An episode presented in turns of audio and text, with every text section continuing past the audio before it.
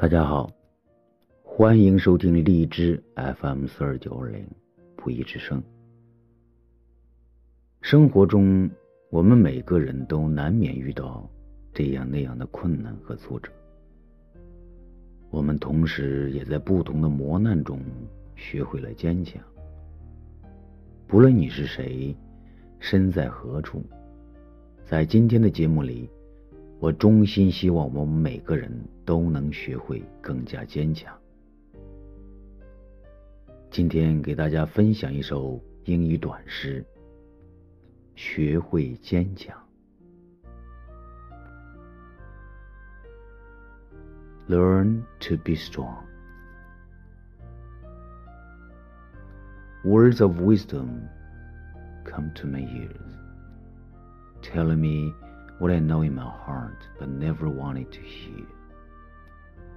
With the truth finally said and out in the open for me to plainly see, I wonder why I can love so deeply but never has that love returned back to me. I confess the feelings that I had inside for so long. But with this soft hearted rejection, I realize I have to be strong with tears that want to flow from my eyes, I feel that my heart, along with my composure, slowly dies. While this dramatic side is showing through with my ability to question and reason, I think I may have found something in me that I can believe in. Love hurts. That's what they all say. But I will love again when all this pain and this sorrow goes away.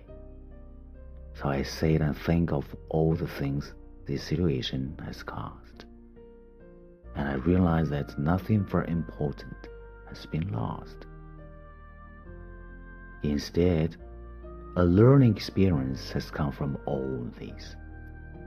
I've learned that hardly anything is more important than man happiness.